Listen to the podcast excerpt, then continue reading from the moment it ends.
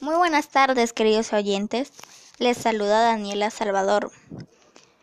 Nuestro podcast titulado Un mundo de salvación al planeta.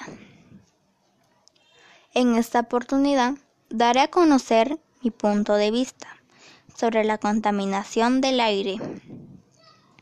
La contaminación del aire, científicamente, es una mezcla de partículas sólidas y gases en el aire. Las emisiones generadas por las diversas fuentes que emiten gases tóxicos y que contribuyen al deterioro de la calidad del aire, es decir, que estas emisiones de gases tóxicos afectan el aire y que son provocadas por la misma humanidad. Esto trae consigo enfermedades respiratorias crónicas hacia nosotros. A continuación, mencionaremos algunas causas de este gran problema.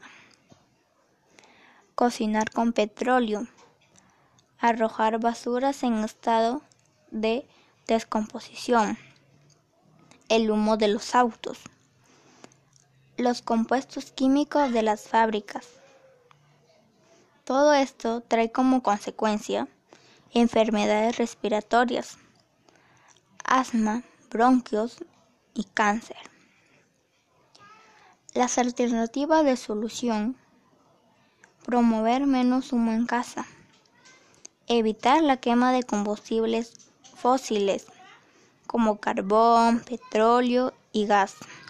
Utilizar más la bicicleta.